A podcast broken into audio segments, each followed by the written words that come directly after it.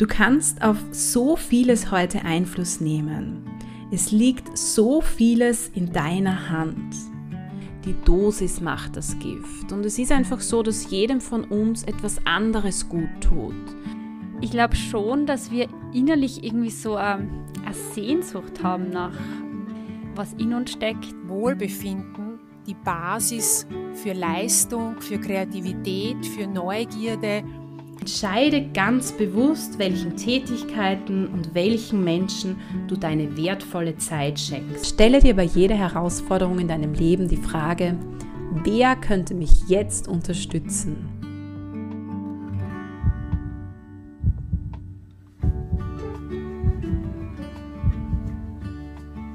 Hallo! Schön, dass du hier bist und reinhörst in den Podcast Healthy Me, Healthy Us, Healthy World. Das ist dein Podcast für mehr Gesundheit und Wohlbefinden in deinem Leben. Mein Name ist Barbara Alexandra Sabo.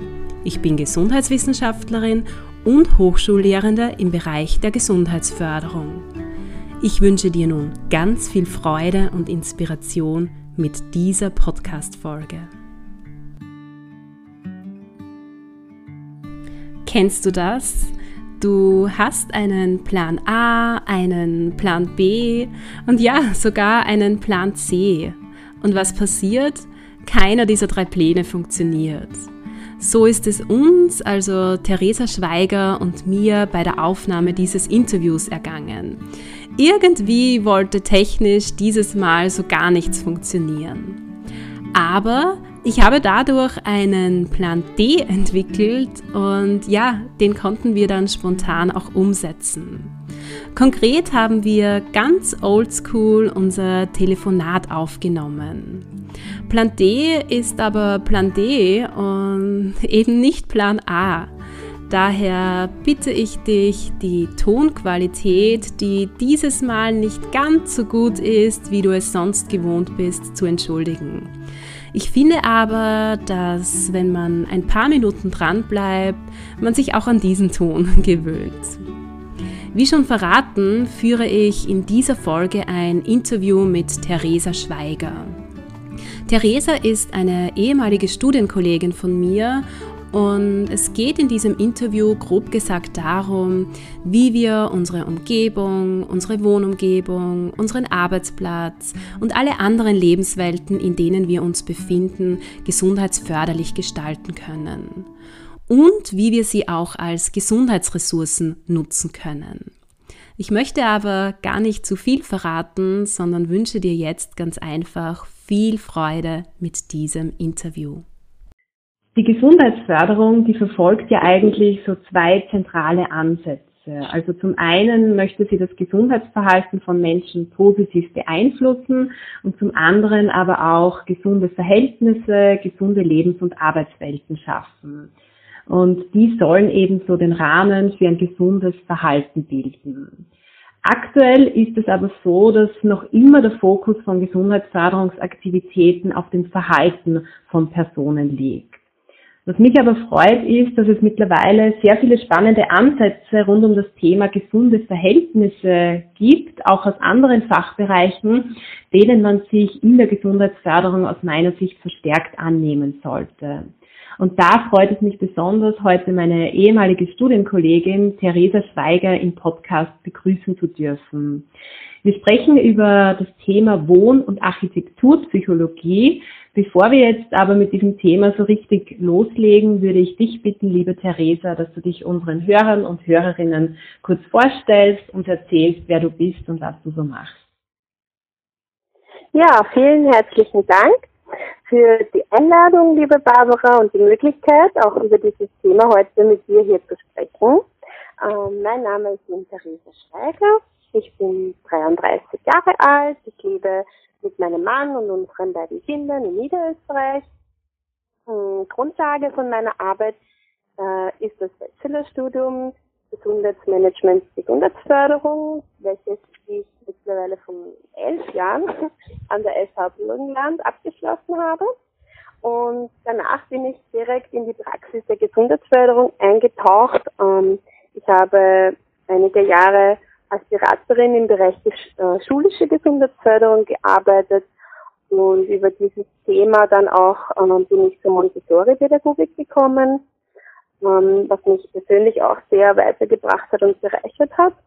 Und in den letzten Jahren war ich jetzt in verschiedensten Projekten tätig mit äh, jungen Frauen, mit geflüchteten Menschen, mit Schwangeren, mit Kindern und Eltern, mit dem großen Ziel, die gesundheitliche Chancengleichheit zu fördern und zu verbessern. Mhm. Ja, ganz spannend. Danke für den kurzen Einblick in deinen beruflichen Werdegang. Also du warst ja schon in vielen verschiedenen Feldern unterwegs, hast mit vielen verschiedenen Zielgruppen gearbeitet. Ähm, wie bist du dann eigentlich zu dieser Wohn- und Architekturpsychologie gekommen? Ja, also das ist wirklich ganz äh, spannend, ähm, denn ich erinnere mich noch ganz genau äh, an eine Vorlesung im, im, Studium. Also das war vor mhm. zwölf mhm. oder 13 Jahren. Da ging es eigentlich um Krankenhausmanagement. Mhm. Und da wurde uns eine Studie ähm, präsentiert, damals aus dem Jahr 84 von Roger Ulrich, äh, wo man eben herausgefunden hat, dass Patienten im Krankenhaus eine kürzere Aufenthaltsdauer hatten, wenn sie vom Zimmer einen Ausblick in einen Naturraum haben, als die Vergleichsgruppe Personen in einem ähnlichen Zimmer mit einer Aussicht auf eine, auf eine Mauer. Mhm. Und dabei ging es zwar damals ums Geld, also äh, wenn man versucht hat zu, herauszufinden, wie können die Menschen schneller entlassen werden aus dem Krankenhaus, aber ich dachte mir damals schon, boah, das ist interessant. Und dieses Interesse hat mich eben nicht mehr losgelassen. Und auch in der Montessori-Pädagogik liegt eigentlich ein riesiger Fokus auf dem Thema, wie können die Räume für Kinder entwicklungsgerecht gestaltet werden. Und genau, das war dann einfach so mein Fokus auch in der Arbeit bei Gesundheitsförderungsprojekten in Flüchtlingsquartieren war das besonders wichtig, unter den gegebenen Umständen äh, auch gesundheitsförderliche Aspekte gemeinsam mit den Betroffenen herauszufinden. Mhm. Denn selbst unter den miesesten räumlichen Umständen lassen sich auch kleine Oasen der Gesundheit finden oder gestalten. Und das hat mich immer sehr bewegt und somit habe ich mich dann vor eineinhalb Jahren äh, für die Ausbildung in diesem Bereich entschieden. Mhm. Ganz spannend, dass dir dieses Thema immer wieder begegnet ist, also schon vor 12, 13 Jahren im Studium ja. Und dann eben im Zuge deiner vielfältigen Arbeitstätigkeiten. Und was hast du da denn für eine Ausbildung gemacht? Ähm, das nennt sich Institut für Wohn- und Architekturpsychologie, mhm. äh, ist ein österreichisches Institut, aber im deutschsprachigen Raum einzigartig und da gibt es eine Grundausbildung und viele Vertiefungsmöglichkeiten und ich kann dann gerne den Link zur Verfügung stellen, mhm. falls sich jemand interessiert. Da gibt es auch einen Blog und sehr interessante Inhalte auch online. Genau. Kann ich nur empfehlen, diese ja. Ausbildung. Okay. Was ist denn jetzt diese Wohn- und Architekturpsychologie? Was macht die aus? Ja, also so grundsätzlich mal ist es eine unter ähm, äh, ähm, es gehört zur, zum Fachgebiet der Psychologie, zum Fachgebiet der Umweltpsychologie, weil äh, unsere Wohnräume und die architektonischen ähm, gebauten Umwelten ist ein Teil unserer Umwelt. Aber es ist eine sehr inter- und transdisziplin transdisziplinäre Wissenschaft, mhm. ähm, denn es fließen viele Teilbereiche ein, Sozialpsychologie, Wahrnehmung, Psychologie, natürlich auch Physiologie, auch die Neurowissenschaften, also die Gehirnforschung, wie man heute sagt, fließt mit ein. Und es gibt natürlich auch die Brücke zu den Fachgebieten, die mit Planen, Bauen, Gestalten zu tun haben. Also Architektur, Innenraumgestaltung, aber auch Städtebau und Siedlungswesen. Mhm. Und die Architekturpsychologie befasst sich jetzt nicht nur mit Wohnbauten, sondern mit vielen weiteren Gebäudetypen, also auch mit Büro- und Arbeitsräumen, Schulen, Ausbildungsstätten, Krankenanstalten, also alles, was wir in der Gesundheitsförderung so als Setting auch bezeichnen. Mhm. Und die Wohnpsychologie eben mit Wohnräumen, also das ist so diese Verbindung, genau. Und da sind immer Außenräume auch ähm, mit gemeint oder geht es vorwiegend um Innenräume? Genau, es geht immer um das Ganze, also mhm. im Prax also es ist eine Ergänzung sozusagen aus, von den gebauten Lebenswelten rund um uns aber der Mensch ist im Mittelpunkt von seinem, also von dem Leben, wo, wo wir uns befinden. Also natürlich die Innenräume, aber ganz viel auch gerade bei Kindern, wie ist das, das Grätzl, kann man in einer Stadt sagen, mhm. wie ist mhm. das Dorf, wie sind die Strukturen, die äh, Naturstrukturen rundherum. Genau, also das bezieht das alles mit ein. Mhm. Und der Unterschied ist der, dass ähm, Architektur äh, Expertinnen sehr viel Wissen haben, wie man etwas baut, äh, wie die technisch das alles, also das sind wir in Österreich wirklich am, am, am tollsten Standard. Ähm, aber natürlich ist es keine Wissenschaft von Menschen, die Architektur. Und sie haben oft ein, ein gutes Gespür und, und gute Ideen, mhm. aber äh, die Psychologie verbindet natürlich hier einfach dieses Wissen über uns Menschen. Welche Bedürfnisse haben Menschen? Grundbedürfnisse und wie können die von der Architektur ähm, erfüllt werden? Das ist so das Ziel der Architekturpsychologie. Okay. Und du hast eben schon angesprochen, das ähm, Ganze umfasst ja viele Bereiche, also einerseits Innenräume, Außenräume, die Wohnpsychologie fokussiert sich auf Wohnräume und es kommen da aber auch die ganzen Räumlichkeiten in Bildungsstätten, äh, auf Arbeitsplätzen und so weiter dazu, oder? Genau, genau. Mhm. Also man kann das wirklich ausdehnen auf unsere komplette gebaute äh, Umwelt. Mhm. Kann man da jetzt vielleicht irgendwie sagen, was so die, die Grundgedanken oder die Grundannahmen ähm, dieses Zweiges ist, also der Wohn- und Architekturpsychologie? Du hast schon das Thema Bedürfnisse kurz mhm. angesprochen. Ja, genau. Also das, das ist genau das, was du, was du sagst. Ähm, unsere, unsere Umwelt, unsere gebaute Umwelt sollte nach Möglichkeit gewisse Bedürfnisse mhm. erfüllen. Ähm, Haupt- und Grundbedürfnisse uns, von uns Menschen sind unter anderem das Bedürfnis nach Schutz und Sicherheit. Ähm, das ist natürlich in unterschiedlichen Abstufungen. Und da ist es das Erste, was einem wahrscheinlich einfällt, was, was den Bedürfnis erfüllt. Zum Beispiel mein Haus. Natürlich, es schützt mich vor äußeren Einflüssen, vor Wind und Wetter. Ja, das ist so ein klarer, ein klares Bedürfnis, das wir kennen. Aber es gibt zum Beispiel auch ein Grundbedürfnis nach Aneignung und Gestaltung oder nach Selbstbestimmung oder nach äh, soziale Regulation und Kontrolle. Und da fängt es schon an. Was bedeutet ein Bedürfnis nach soziale Regulation und Kontrolle? Mhm. Ähm, ich, ich, kann das ganz leicht übersetzen ähm, in Gesundheitsförderungssprache. also wir versuchen natürlich äh, in der Gesundheitsförderung unsere Ressourcen zu nutzen, zu aktivieren. Mhm. Und zum Beispiel ist es eine Ressource, wenn ich in meinem Haus, in meiner Wohnung eine Möglichkeit habe, mich zurückzuziehen. Wenn ich einfach kurz Ruhe brauche, weil ich weiß, ich möchte mich kurz ähm, sammeln, ich habe die Möglichkeit, irgendwo eine Tür zu schließen und die anderen Mitbewohner hm, draußen zu lassen, sozusagen. Mhm. Das ist ein Grundbedürfnis von uns Menschen und ist leider nicht immer erfüllbar, wenn man jetzt an Arbeitsplätze denkt oder an Schulen oder so. Genau, und das wäre aber umgekehrt ein, ein, eine Ressource. Also wenn ich weiß, ich habe diese Möglichkeit, ich habe zum Beispiel ein Zimmer, wo meine Eltern nicht reinkommen als Jugendliche, mhm. kann ich das schon richtig als Gesundheitsressource ja. sehen. Genau, und das ist sowas, wo eben die Architekturpsychologie schaut, welche Bedürfnisse sind da. Ein anderes Grundbedürfnis ist ähm, Entwicklung und Entfalten. Also für Kinder vor allem und Jugendliche natürlich gehört das einfach dazu, dass, dass man Möglichkeit hat zu gestalten, sein Zimmer so zu gestalten, wie man möchte. Oder auch in der Arbeit, dass ich die Möglichkeit habe, ähm, meinen Schreibtisch zumindest zu, äh, mich da zu entfalten einfach. Und das kommt auch oft nicht äh, vor. Also diese, diese Ressourcen werden uns öfter genommen, sage ich jetzt mal. Mhm. Und umgekehrt, man kann das, man könnte das ausbauen.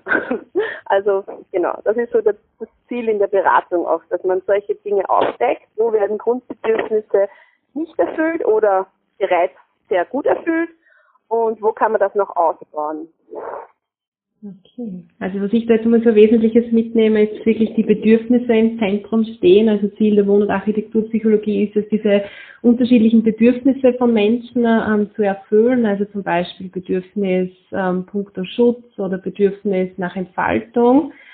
Und ähm, du hast äh, jetzt schon so ein paar Schnittstellen zur Gesundheitsförderung hergestellt. Also einerseits hast du gemeint, dass diese Räumlichkeiten, mit denen man sich beschäftigt, das sind so quasi auch die Settings der Gesundheitsförderung. Und zum anderen hast du ähm, auch diesen Bezug zu den Ressourcen ähm, hergestellt. Gibt es sonst aus deiner Sicht ähm, noch Schnittstellen zur Gesundheitsförderung? Ähm, ich glaube, damit deckt sich das vor allem, also mhm. diese Ressourcen mhm. und diese, diese, diese salutogene Blick. Also das kann man in der Architekturpsychologie ähm, auch total gut anwenden, wenn man aus diesem Feld kommt, so wie ich, dass man erkennen kann, es gibt sehr viele Baustellen. Es gibt ja. sehr viele Dinge, die nicht noch optimal rennen oder es ist auch oft frustrierend zu sehen, man wüsste, wie es geht, aber es wird nicht umgesetzt. Mhm. Aber auf der anderen Seite, so wie du auch in deinem Podcast immer wieder erwähnst, man kann seinen Blick auch ändern auf mhm. die Dinge, die schon gut äh, da sind oder die Möglichkeiten, die es einfach gibt. Ähm, die, dieses, diesen salutogenen Blick, wie entsteht Gesundheit und nicht, wie schütze ich mich vor Krankheiten. Ich finde, das ist einfach so wesentlich auch, was deckt. Also wo kann ich durch ähm, gebaute Strukturen mich in meinem Leben ähm, gesünder, noch gesünder fühlen oder, oder mich noch wohler fühlen und nicht immer nur schauen, ja, mir geht's schlecht und, und was kann ich jetzt verändern oder was mhm. muss ich verändern. Genau. Mhm. Was mich dann noch interessieren würde, was mir jetzt einfällt, so Thema Selbstwirksamkeit auch. Also inwieweit geht es auch darum, in der Wohn- und Architekturpsychologie Menschen aufzuzeigen, dass sie selbst auch die Räumlichkeiten mitgestalten können? Ist das auch ja. Thema? Oder? Ja, das ist ein ganz ein wichtiges Thema, mhm. genau. Also wie ich schon erwähnt habe, so das Thema, ähm, es ist ein Grundbedürfnis eigentlich nach Selbstbestimmung mhm. und da gehört dann auch diese Selbstwirksamkeit dazu. Mhm. Wenn ich die Möglichkeit habe, in meinem ähm, Zimmer oder zum Beispiel jetzt am Arbeitsplatz, dass ich regulieren kann, die, den Lichteinfall zum Beispiel, das ist ein Beispiel. Ja? Also wenn ich die Möglichkeit habe, wenn mich die Sonne blendet, dass ich aufstehe, hingehe und die Rollo runterlasse, habe ich erstens das Problem erkannt, mein Bedürfnis erkannt und wurde selbstwirksam und konnte mich selbst dadurch verbessern, also meine Situation verbessern.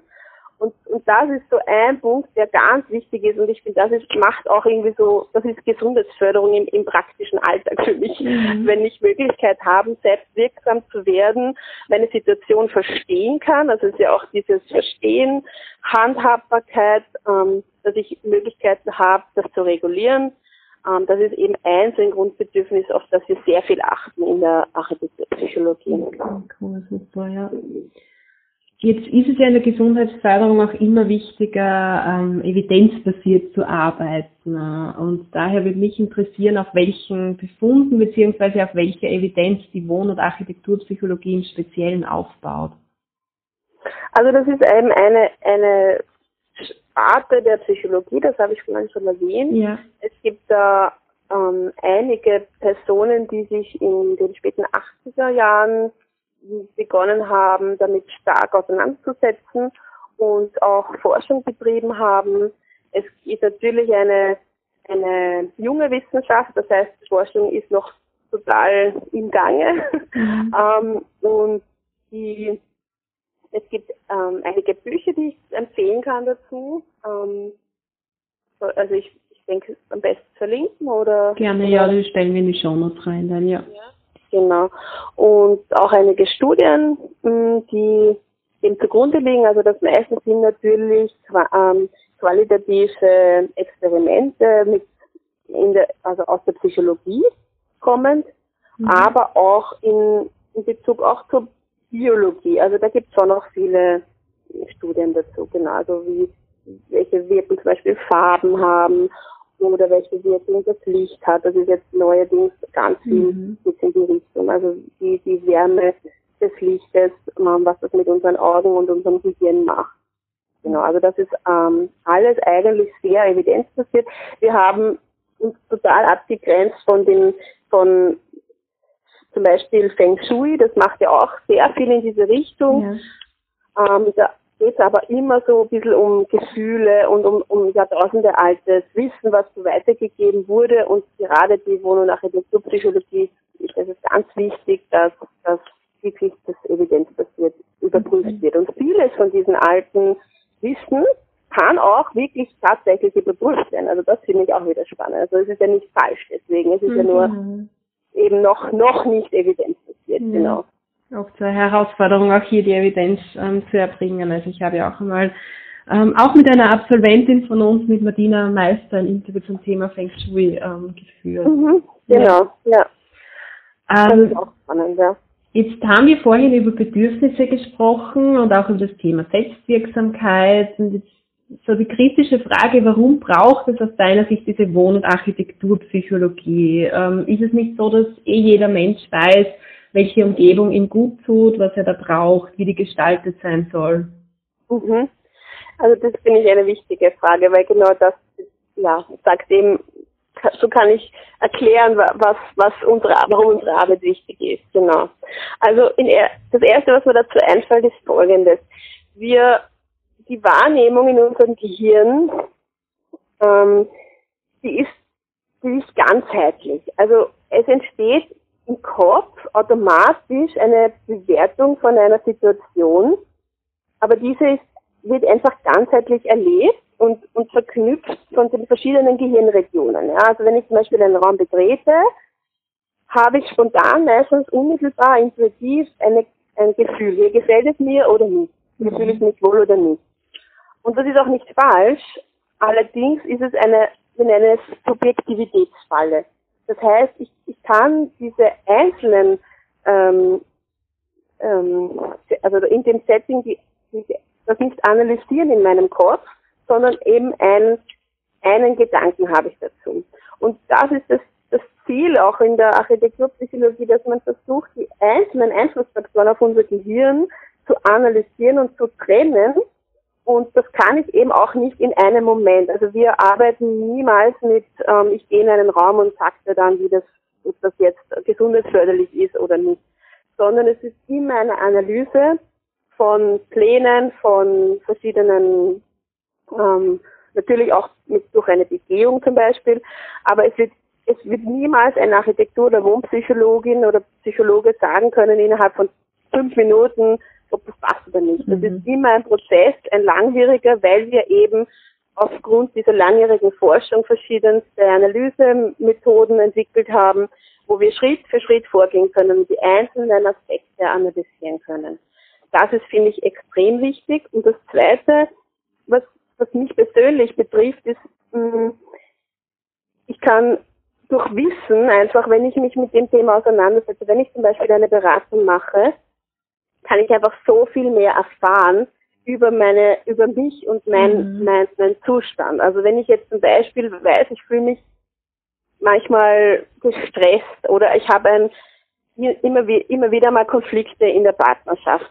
Und das weiß ich und ich, ich versuche auch was zu ändern, aber ich habe zum Beispiel noch nie darüber nachgedacht, dass es einen Einfluss hat, welchen Esstisch oder wie der Esstisch zu Hause mhm. ähm, gestaltet ist. Dass das einen Einfluss hätte auf unsere Kommunikation in der Familie. Das ist zum Beispiel so, was mich total bewegt hat. Aber das weiß ich nicht. Und ich finde, Wissen hilft immer, um auch wieder selbstwirksam zu werden. Und in der Beratung ist es nie so, dass man jemanden vorschreibt, mach das oder das, ähm, sondern immer, wie in der Gesundheitsförderung, auch ein gemeinsamer Prozess ähm, am Entwickeln, am Gestalten, am Wachsen. Genau.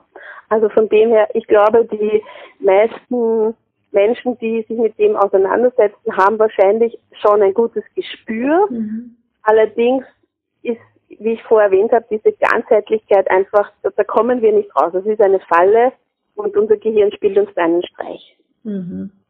Ja, finde ich ganz ähm, toll, diese Kombi. Also einerseits aus, ähm, also die Evidenz aus der Wohn- und Architekturpsychologie herzunehmen, so ähm, ja, Grund, Grunddinge, die man einfach weiß, wie jetzt ein bestimmtes Licht zum Beispiel auf den Menschen wirkt und das zu kombinieren natürlich mit den individuellen Bedürfnissen, Erfahrungen des Einzelnen das passt aus meiner Sicht auch ganz gut zur Gesundheitsförderung, also auch dieser partizipative Ansatz hier, der in der Beratung ähm, gewählt wird. Ja.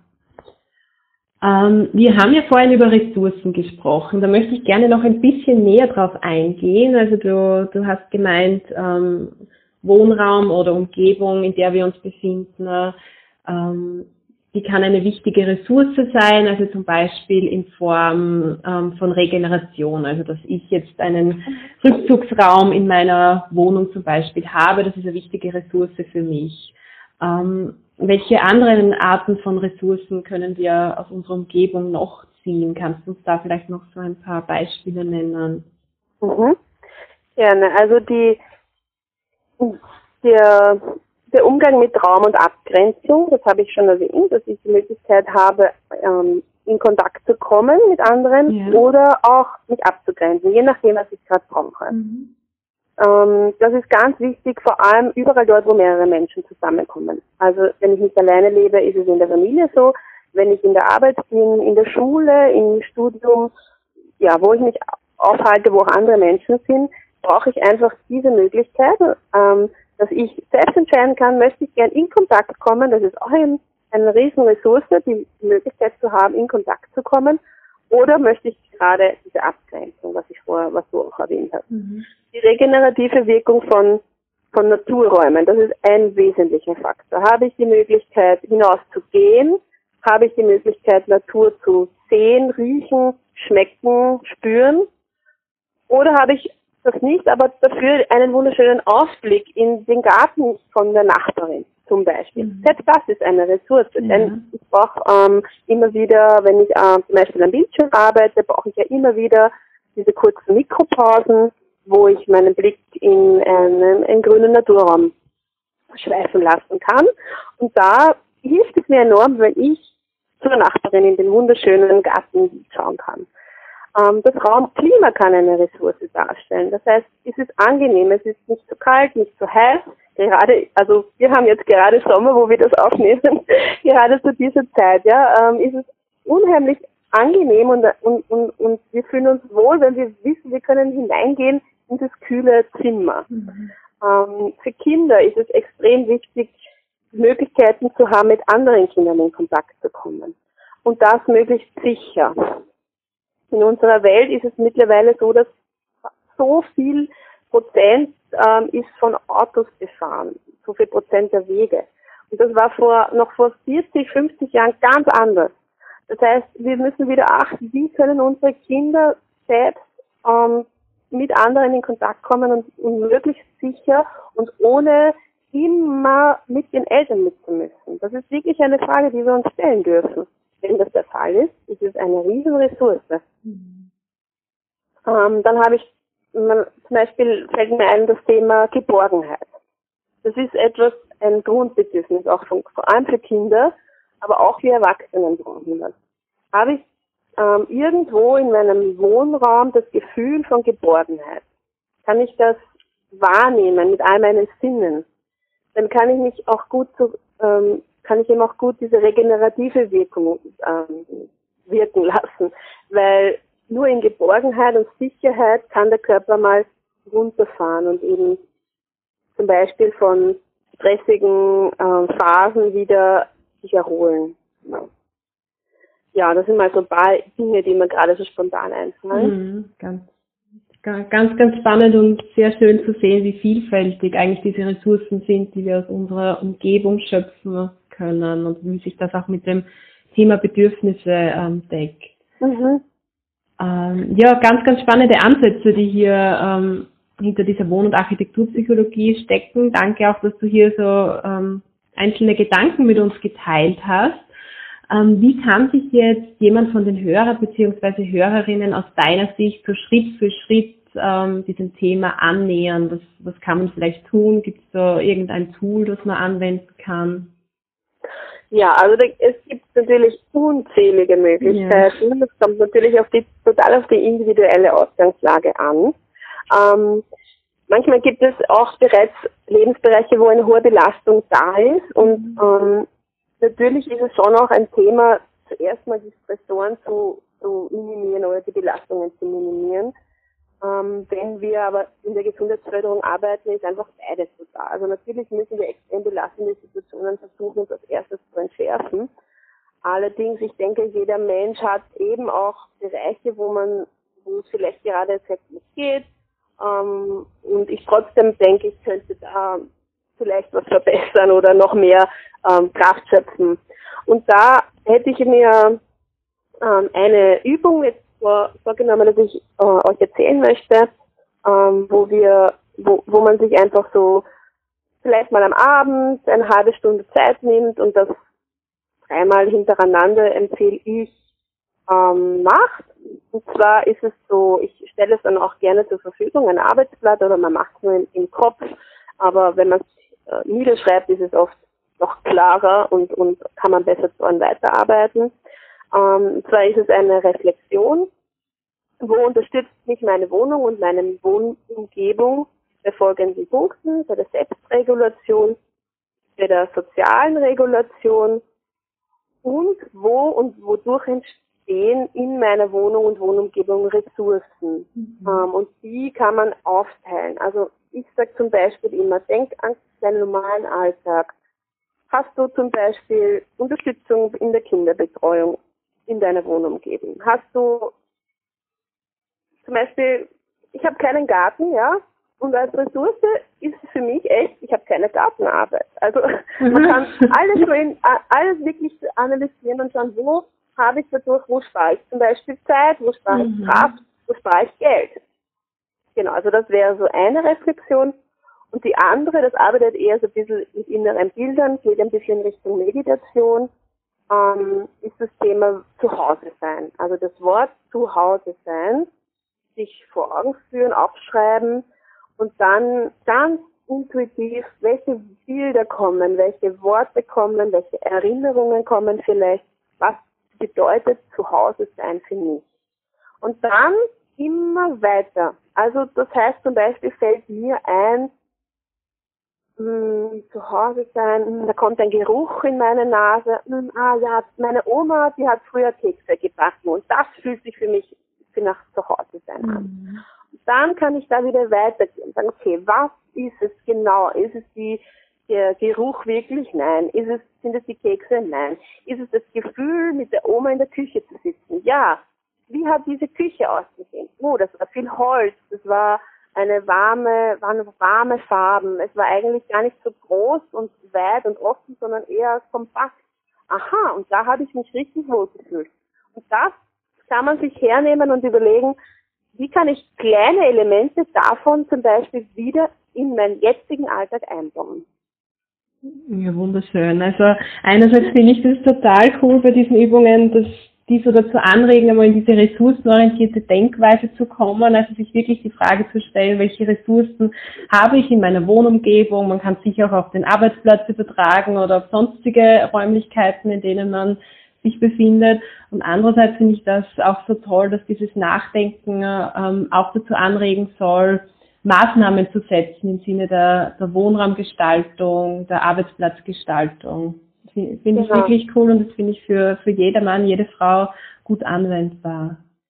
Ja. Ähm, du hast erwähnt, du hast Arbeitsblätter dazu. Ähm, sehr gerne, wenn das für dich in Ordnung ist, können wir die über einen Link in die Show Notes reinstellen. Ja, sehr gerne. Super. Ähm, ja, das heißt, es kann jetzt jeder Einzelne ähm, schon sehr viel ähm, tun, auch im Sinne ähm, der Selbstbestimmung, der Selbstwirksamkeit, um die eigene Umgebung, in der man sich befindet, für sich selbst gesundheitsförderlich angenehm zu gestalten. Wann braucht es aber aus deiner Sicht oder wann macht es Sinn, sich professionelle Begleitung zu holen, sich beraten zu lassen? Also auf jeden Fall möchte ich das gerne mitgeben. Es ist mir ganz wichtig. Ich würde es jedem empfehlen, wenn ich wirklich ein ha vorhabe, ein Haus zu bauen, ähm, neu zu bauen oder umzubauen oder zu, oder eine, ja, eine Wohnung auch umzubauen. Das wäre, es ist wirklich ein Bruchteil des, des Preises, was man für den Rest zahlt, ähm, dass man sich vor der, also das sollte natürlich vor der Planung einen Termin mit einem Architektur- oder Wohnpsychologen oder einer Wohnpsychologin ähm, zu machen, da vorweg die Bedürfnisse und Anforderungen zu analysieren und mit diesen, das ist dann eigentlich ein, ja, ein Blatt oder, oder ein paar Blätter, mit dem kann man dann zum ähm, bauausführenden Architektin, Architekten, wem auch immer gehen. Und das ist dann, in, in, wenn man es davor plant, keine Mehrkosten oder so. Ja. Also es ist dann eigentlich dasselbe, wie wenn man mit seinen eigenen Ideen hinkommt und der, der Architekten äh, planen das. Also das möchte ich wirklich jedem und jeder empfehlen. Und wenn man jetzt aber schon bestehenden Wohnraum hat oder Arbeitsräume oder so, dann ist es immer dann, finde ich, wichtig, wenn eben schon massiv Belastungen da sind und auch schon erkannt wird, es, es ist einfach, es gibt da Stressoren, die, die wir irgendwie so nicht lösen können oder wo wir als, äh, schon alles versucht und das ist immer, finde ich, so ein guter Hinweis. Also in Schulen habe ich das oft gehabt, die, die, die, die Lehrerinnen und Lehrer, die versuchen alles und geben alles und geben 100 Prozent und noch mhm. mehr. Und trotzdem lassen sich manche Dinge nicht einfach lösen durch noch mehr Verhaltensveränderung. Und genau dann ist es wirklich wichtig, auf die Verhältnisse zu schauen, was man dort ändern kann und sollte. Mhm. Okay, ja super. Wie erreicht man denn dich im Speziellen? Wo kann man mehr Tipps von dir erhalten? Wie kommt man zu dir? Ähm, also ich bin gerne äh, erreichbar per E-Mail. Momentan ist meine Homepage noch im Aufbau, mhm. aber ich, je nachdem, wie das dann ausgestrahlt wird, gebe ich gerne den Link auch da wieder dazu in die Show Notes und ähm, ich habe auch Instagram wo ich gerade dabei bin, etwas aufzubauen im Bereich äh, Wohnpsychologische äh, Beratung. Genau, und sonst einfach per E-Mail kontaktieren. Ich, ähm, ja, ich mache, habe bereits einige Beratungen gemacht. Oder wenn es in schwerwiegendere Themen geht, gerne Kolleginnen und Kollegen über das Institut für Wohn- und Architekturpsychologie. Ich habe auch viele Kolleginnen, die auch psychotherapeutisch arbeiten. Das heißt, wenn, wenn wirklich schon schwerwiegendere Probleme sind, bitte immer an solche Leute wenden. Ich mhm. arbeite in der Gesundheitsförderung Ressourcenaktivierung. Okay. Ja, super. Danke für diese wichtigen Hinweise. Die ganzen Infos ähm, werden wir in die Show Notes reinpacken. Ähm, genauso die Buchempfehlungen vielleicht, die du ähm, vorhin genannt hast. Ähm, ich sage mal danke für die vielen Tipps, liebe Theresa, ähm, und würde dich bitten, jetzt vielleicht so zum Abschluss noch so eine Kernbotschaft mit uns zu teilen. So, also was sollen die Hörer und Hörerinnen aus dieser Folge zum Thema Wohn- und Architekturpsychologie mitnehmen? Ähm, setz dich mit deiner menschlichen Natur und deinen Bedürfnissen auseinander. Entspricht das Umfeld, in welchem du dich die meiste Zeit aufhältst, deinen körperlichen, psychischen und sozialen Bedürfnissen und kümmere dich dann um deine Innenräume, deine Außenräume und auch die menschlichen Zwischenräume mhm. und erkenne und nutze die Potenziale, die in der Gestaltung deiner Um- und Lebenswelt stecken. Ja, wow, Therese. Also da war ja sehr viel ähm, drinnen aus Gesundheitsförderungssicht. Also dieses ganzheitliche Gesundheitsverständnis, diese Selbstwirksamkeit, ähm, soziale Kontakte als Ressource. Ähm, ja, super, danke, danke ähm, fürs Teilen. Äh, und ganz zum Schluss habe ich jetzt noch zwei Fragen. Das sind zwei Fragen, die ich all meinen Interviewpartnern und Partnerinnen stelle, die jetzt ähm, ja ein bisschen persönlich sind, würde ich bitten, dass du einfach ganz spontan antwortest, was dir da so dazu einfällt. Zunächst die Frage, was macht für dich Gesundheit aus? Wann fühlst du dich gesund? Also für mich ist Gesundheit wirklich dieses auf dem Weg sein, im Fluss des Lebens sich irgendwie über Wasser zu halten. Ähm, und ich fühle mich gesund, wenn ich mich gut in meinem Körper spüre, wenn ich mich mutig fühle, präsent bin und wenn ich mich handlungsfähig fühle und Selbstwirksamkeit spüre. Mhm. Und was sind dabei deine größten Gesundheitsressourcen im Alltag, auf die du zurückgreifst? Ähm, ja, also auch auf, ich muss schon sagen, auf kognitiver Ebene viel auch mein Wissen, mhm. Fähigkeiten, Werkzeuge, die ich kennengelernt habe in den letzten Jahren. Ähm, aber vor allem natürlich auch soziale Beziehungen, funktionierende Beziehungen, ähm, meine Kinder, die Verbindung zur Natur, ähm, die Rhythmen der Natur, Achtsamkeit im Alltag, ähm, so die Liebe für kleine Dinge und so das mhm. Interesse und die Neugier, die einfach niemals abreißt. ja für mich ganz wichtig. Super. Ja, vielen Dank, liebe Theresa, für das Interview. Sehr gerne. Hat mich wirklich sehr gefreut. Vielen Dank. Ich hoffe, du konntest wieder einige wertvolle Erkenntnisse für dich persönlich mitnehmen. Ich denke, das Interview regt zum Nachdenken an und motiviert dazu, nicht nur immer auf uns und unser Verhalten zu schauen, sondern auch unsere Verhältnisse gesundheitsförderlich zu gestalten, sie überhaupt einmal wahrzunehmen, zu analysieren und zu reflektieren. Probiere doch sehr gerne die zwei Übungen, die Theresa genannt hat, gleich aus. Du findest die Links zu den Arbeitsblättern in den Show Notes. Ich freue mich, wenn du beim nächsten Mal wieder mit dabei bist und wünsche dir bis dorthin eine wunderschöne Zeit.